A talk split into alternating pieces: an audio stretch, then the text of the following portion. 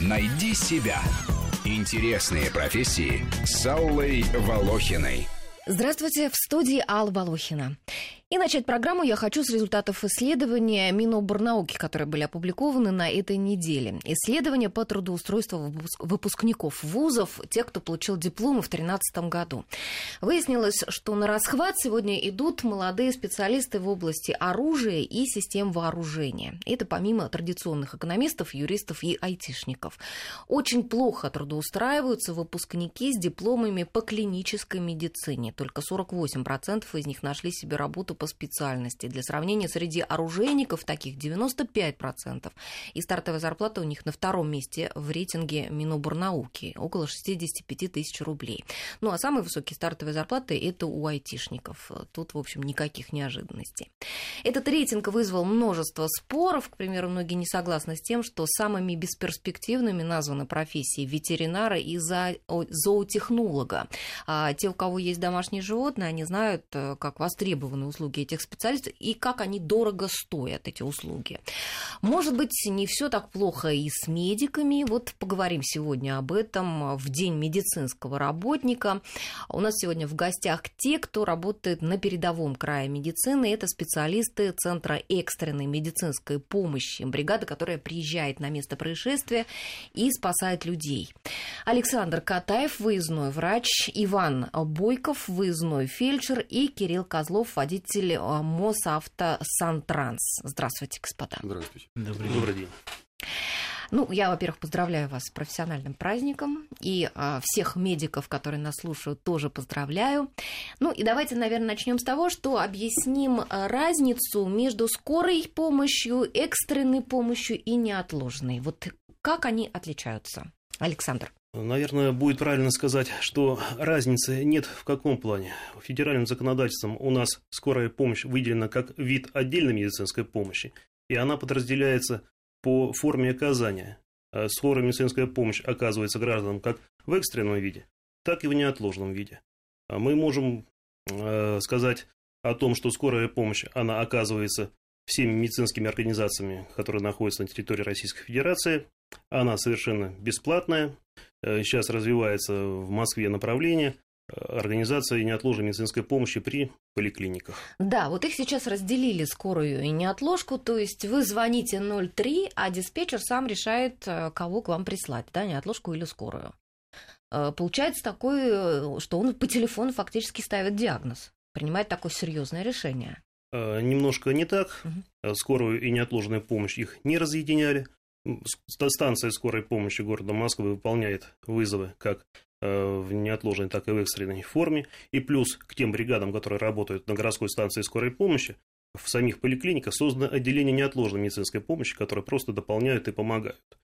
По порядку приема вызовов на станции скорой помощи сформированы определенные опросники, которые содержат ряд вопросов, э, соответственно, позволяющие диспетчеру принять определенное решение. Либо направить бригаду скорой помощи пациенту, либо неотложной. Угу. То есть, Диагноз по телефону никто не ставит. Ну, тем не менее, все-таки диспетчер, значит, задает какие-то определенные вопросы да, больному, который позвонил, и уже сам решает, кого прислать. А правильно я э, читала о том, что для того, чтобы э, вот скорая помощь тебе помогла, ты не должен предъявлять э, полис обязательно медицинского страхования, а вот э, если не отложка, то обязательно нужно им показать его. А ситуация какая, что скорая медицинская помощь на территории Российской Федерации а, любым гражданам оказывается бесплатно. А, что связано с полисом медицинского страхования, сейчас вы знаете, да, все медицинские организации перешли на одноканальную систему финансирования, и поэтому просят граждан предъявить имеющиеся документы. Но опять же, если у гражданина этот полис отсутствует, либо по каким-либо причинам он его не может своевременно показать, в помощи ему никто не откажет. Он получит своевременную квалифицированную помощь в полном объеме. Ну вот вы работаете в экстренной медицинской помощи, да, в центре экстренной медицинской да. помощи. Вы выезжаете на а, вызовы, которые а, связаны с какими-то массовыми да, происшествиями, там а, большие ДТП какие-то, да, где много пострадавших. Что еще это может быть? Какие-то взрывы, да? Это могут быть события риска, скопление, а, большое скопление граждан в определенных местах. Это могут быть места отдыха, могут быть вокзалы, метро, аэропорты, а, спортивно-массовые мероприятия, пожары. А что, а что вокзалы, метро, аэропорты? Просто а... дежурит машина в аэропортах экстренной помощи? Нет, машина не дежурит. Э, если мы обратимся к недалекой истории, да, мы знаем, что было несколько техногенных аварий, связанных с московским метрополитеном, угу. и когда перестают э, ходить поезда, когда происходит сосредоточение на станциях метро, прилегающих территориях, конечно, там не обходится без нашего участия, без нашей помощи. Угу. Вы... Хорошо. Мы приезжаем туда непосредственно по ситуации. Наше предназначение – это организация оказания медицинского обеспечения при чрезвычайной ситуации либо событиях риска. Угу. Ну, скажите, вот я читала, что Э, в Америке, например, вот э, если мы сейчас вот обратимся к зарубежному опыту, американские парамедики, которые работают у них там на скорой помощи, что для них э, не требуется высшего медицинского образования, что они проходят курсы от 6 месяцев до года, в зависимости от категории, потому что им не нужно, ну, вернее, нужно оказывать только первую помощь, а все остальное сделают в больнице. Вот таким образом. А скажите, вот какая нужна квалификация врача для того, чтобы он работал и вот на скорой помощи и вот в экстренной медицине? Ну, во-первых, это нужна специальная подготовка по скорой медицинской помощи. Плюс к тому наши специалисты, они обладают знаниями в области организации оказания медицинской помощи и непосредственно оказание медицинской помощи. А что значит организация медицинской помощи? Вот это... давайте прям э, конкретно. Вот приехала машина экстренной медицинской помощи на происшествие. Как дальше разворачиваются события? Что вы делаете? А, смотрите, это две разные специальности. Врач скорой медицинской помощи и врач организатор. Э, у нас она трактуется так, как организация э, здравоохранения и общественное здоровье. Ситуация какая, что когда бригада ЦЕМП приезжает на место происшествия, как правило, мы сталкиваемся с большим количеством пострадавших. И первым делом нужно определить порядок их эвакуации, провести сортировку, провести медицинскую разведку, вот, э, оценить... А, а как, как вы это все проводите? Вот это и слово сортировка меня немного напугало. Это что имеется в виду? Значит, мы выделяем, во-первых, группы лиц с определенными травмами, которые нуждаются в эвакуации в первую угу. очередь, а, которым нужна специализированная медицинская помощь того или иного направления. Это может быть а, стационар, да, в котором имеются специалисты-травматологи, специалисты-гинекологи, специалисты-нейрохирурги. Вот, мы можем создать определенный резерв вот, в медицинской, медицинских организациях города, да, подчиненных департаменту здравоохранения. Мы можем запросить на себя дополнительные медицинские силы. То есть мы определяем количество бригад скорой помощи, необходимых на месте происшествия. То есть э, это отдельный совершенно какой-то специалист, который приехал не лечить, а приехал координировать вот всю работу. Правильно я понимаю? Да, и он все время постоянно находится где-то на телефоне, на рации, там, на связи. Это называется врач медицины катастроф. Но вы неправильно немножко выразили, угу. что не, не лечить. Мы оказываем также медицинскую помощь. У нас есть для этого все возможности. И опять же, я скажу больше, что укомплектованность нашей бригады позволяет от момента оказать медицинскую помощь 25 пострадавшим.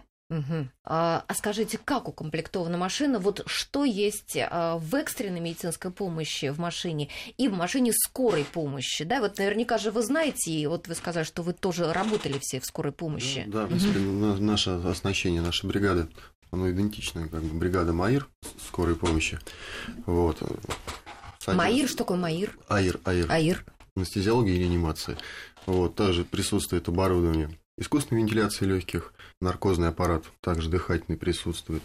Это во всех, во всех э, машинах во всех скорой помощи? Экстренной медицинской экстренной. помощи, а угу. вот скорая это вот у спецбригад. Давайте, чтобы мы сейчас не запутались, да. давайте мы сейчас скажем, чем оснащены машины скорой помощи? Скорой помощи тоже там разные бригады есть. Есть просто, грубо говоря, фельдшерская бригада, угу. безврачебная, есть врачебные линейные бригады, угу. есть специализированные бригады. Угу. Вот. Так вот, вот чем выше специалист, квалификация его, например, анестезиолог, реаниматолог, врач скорой помощи, тем выше оснащение, и у него уже в подчинении не один фельдшер, а два фельдшера. То есть он больше оборудования. Вот. И, соответственно, вот этим вот требованиям... Дефибриллятор, запросам, я слышала, есть, да? да? Вот у Центра экстренной медицинской помощи полностью комплектуется э, машина именно той аппаратуры, которая присутствует для анестезиологии и реанимации, потому что мы в том числе не только организуем медицинскую помощь на месте происшествия, а еще и берем пострадавшего. И пострадавшие бывают достаточно тяжелые, и чтобы провести полностью в полном объеме оказать ему помощь, обезболить, помочь э, с искусственной вентиляцией легких, вот, э, транспортно его иммобилизировать, подготовить к дальнейшей эвакуации уже. Все это, не все необходимое оборудование, оно присутствует. Кислород, э, так сказать, дефибриллятор, как вы сказали. Вот. Все это есть. Ну, а по медикаментам, например? По медикаментам угу. также у нас и наркотические анальгетики для обезболивания тяжело пострадавших имеются, и ну, в принципе, вообще весь арсенал. Ну, а вот а, мы, конечно, а, те, кто вот не часто пользуются скорой помощью, допустим, в основном видим работу врачей по а, каким-то сериалам, да, и а, показывают, что могут даже прям в дороге сделать операцию, там вскрыть грудную клетку, там, ну, что-то такое. А на самом деле так? Нет, нет, э, операций в дороге вот именно вот таких вот угу. не проводится. Угу. Не прямой массаж сердца, то есть при закрытой грудной клетке проводятся экскурсии, компрессии, э, и, так сказать, никто не будет открывать грудную клетку и Рисковать вручную, да, делать, да, это нет, это только в условиях стационара, в условиях чистой операционной. Ну, интубирование, вот я читала. Интубация трахеи, да, угу. присутствует. Вот. Да, наши врачи, фельдшера, все. Хорошо. А, давайте сейчас тогда снова вернемся к работе экстренной медицинской помощи и а, поговорим, наверное, о каких-то конкретных а, случаях. Да? Вот не так давно был случай в детском лагере. Взорвался газовый баллон да? А, вы работали там? Да, конечно. Этот случай непосредственно обслуживала наша бригада. И вот хочется подчеркнуть, да, вы задавали вопрос о а, подготовке наших специалистов, чем отличается подготовка специалистов а, нашей службы и специалистов в других странах. Я хочу сказать, что наши медики непосредственно нашего центра могут работать в любых условиях будь то стационарный медицинский пост, будь то санитарный транспорт, будь то авиамедицинская бригада. И вот как раз э, в Дмитровском районе мы задействовали медицинские вертолеты для эвакуации пострадавших. Причем ситуация сложилась так, что полетное время штатного вертолета уже истекло, он сменился, были подняты по тревоге два дежурных вертолета Московского авиационного центра. Наши специалисты пересели с санитарных автомобилей на данный вид авиационного транспорта и были доставлены к месту происшествия. И на месте была оказана, да, была оказана угу. помощь и проведена оперативная эвакуация пострадавших в стационары города Москвы.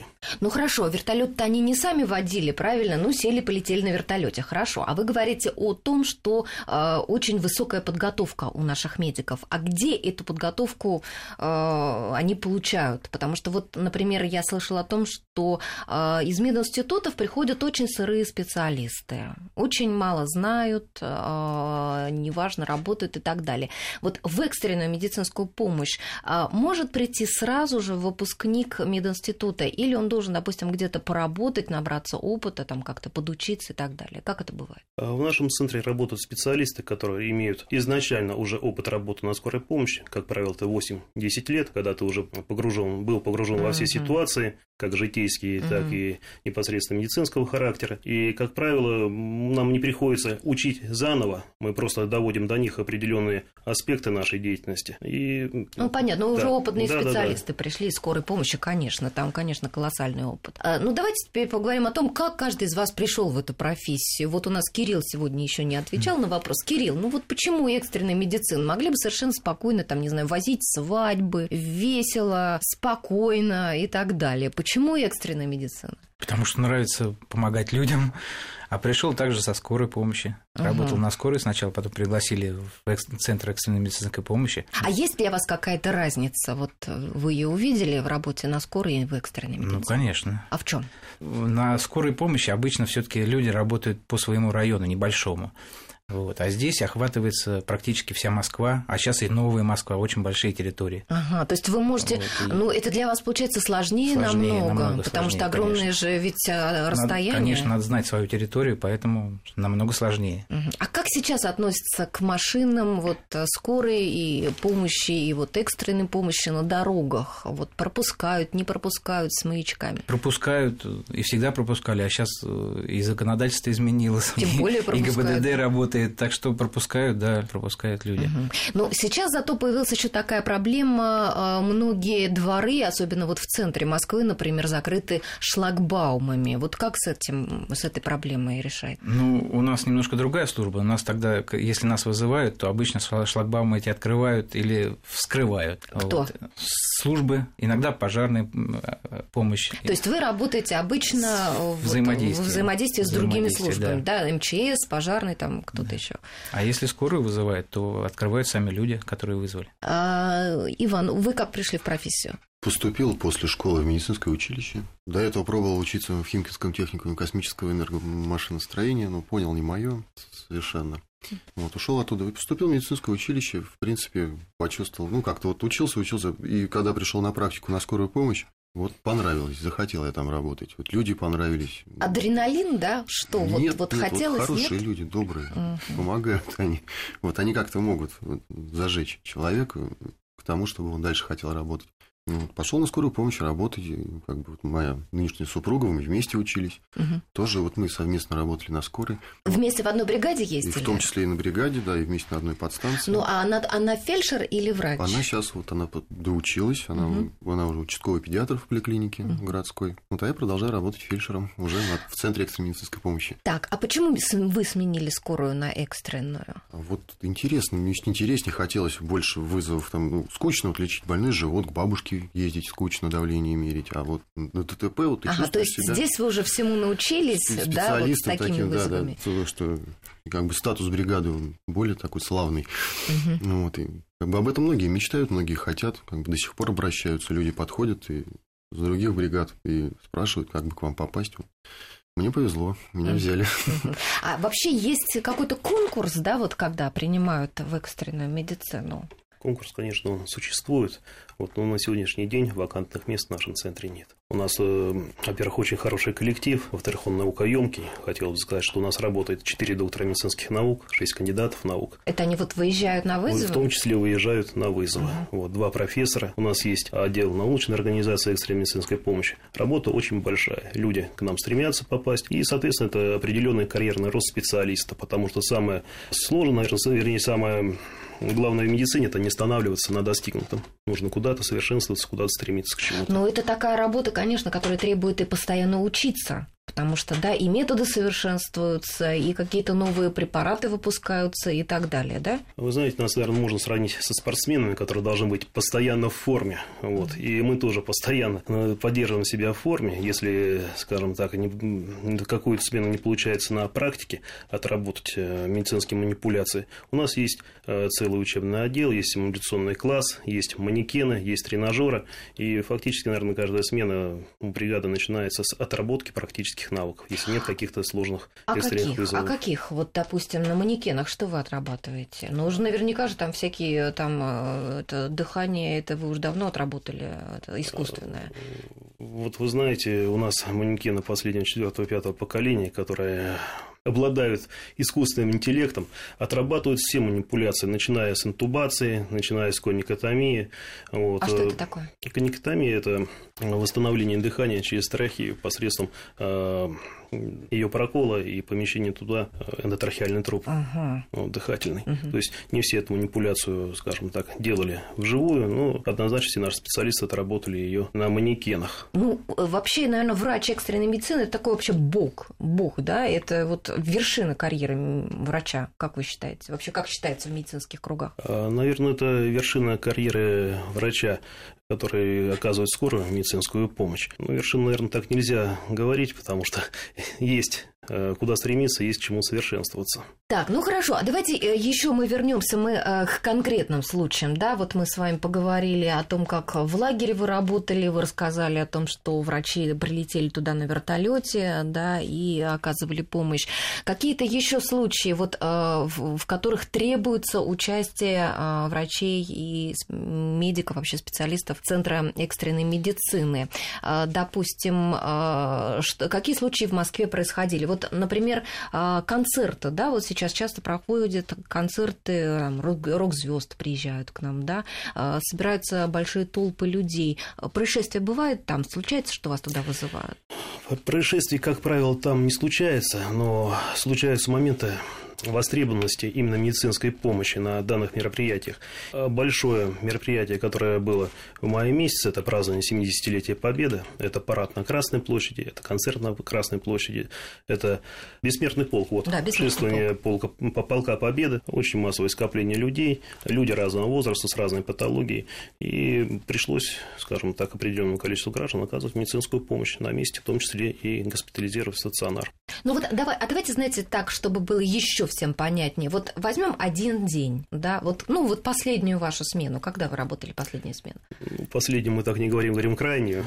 Ага. Вот, последняя смена не очень правильно. Ну вообще у вас сегодня же, да, рабочий день? Сегодня рабочий был? день у нас, так, да. И какие у вас были вызовы, допустим, сегодня? Сегодня мы начали с вас. А, понятно, еще не было вызовов. Хорошо. Сегодня выходной, сегодня, как практика показывает, вызовов меньше, чем будние дни. Как правило, начинается утро либо с ДТП, либо с пожара. Так. Вот. А дальше по ходу развития э, ситуации дня, если это экзаменационный период, особенно в школах, да, э, поступают обращения о заминировании школ, о заминировании зданий. И вот. вы каждый раз едете? Естественно, естественно, мы каждый раз выезжаем, проводится эвакуация учащихся вот, при необходимости размещения их в пунктах, в пунктах временного размещения. А вы как-то участвуете вот в этом эваку... процессе эвакуации? Что-то вот вы делаете, или вы просто сидите в машине и ждете, когда там понадобится ваша работа? Нет, конечно, мы организуем медицинское обеспечение данного процесса. Ведь, э, скажем так, может кому-то покажется очень просто вывести тысячу детей на улицу, на самом деле это не так. А что Они эвакуируются в приспособленные помещения. Это либо э, близстоящие школы, либо какие-то спортивные организации. Там необходимо наличие медицинского работника. Приезжают врачебно-сестринские бригады из ближайших поликлиник. А, необходимо питание, организация питания, водоснабжение. Вот, извините, естественно, надобность надо как-то справлять. Все это входит в нашу компетенцию. В вашу, В каком плане мы, мы проводим медицинский контроль и контроль санитарно-гигиенических параметров данного объекта и, в принципе, даем заключение, могут ли там находиться граждане в течение какого-то времени. Угу. На, на вот этом экстренном, скажем так, этапе. Угу. Александр, вот вы еще нам не рассказали о том, как вы пришли вот в, в профессию и вот именно конкретно работать в экстренной медицине. Ну, у меня довольно-таки прозаический путь. Я врач в третьем поколении. Вот, сын у меня сейчас тоже учится в медицинском университете, будет уже четвертое поколение.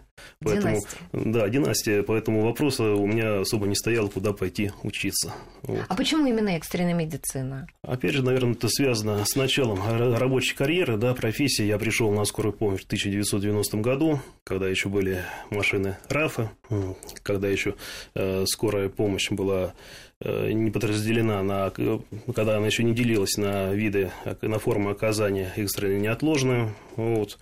И, наверное, то, что привлекает в этой профессии, что ты видишь результат своего труда. Если, скажем так, терапевт лечит хроническое заболевание, и он может увидеть эффект лечения через определенное время, это могут быть и недели, и месяцы, то здесь, как мы называем профессия, у нас результат на игле.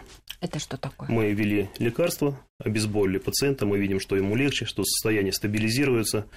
Вот. Ну, наверное, ничто так не радует э, медицинских работников, как э, улучшение состояния тех, кто к ним обратился. А вы запоминаете своих пациентов, нет? Или их так много, что и не запомнишь? А, вы знаете, наверное, запоминаются какие-то казуистические случаи. В течение карьеры у меня лично был вызов э, в цирк Цирк. Цирк. Ой, это да. очень интересно. Давайте мы об этом случае расскажем после Чуть выпуска позже. новостей. Хорошо. Да, сейчас мы прервемся буквально на пару минут. Я напомню, что у нас в студии сегодня специалисты Центра экстренной медицинской помощи Александр Катаев, выездной врач, Иван Бойков, выездной фельдшер, и Кирилл Козлов, водитель Мосавтосантранс. Найди себя. Интересные профессии с Аллой Волохиной.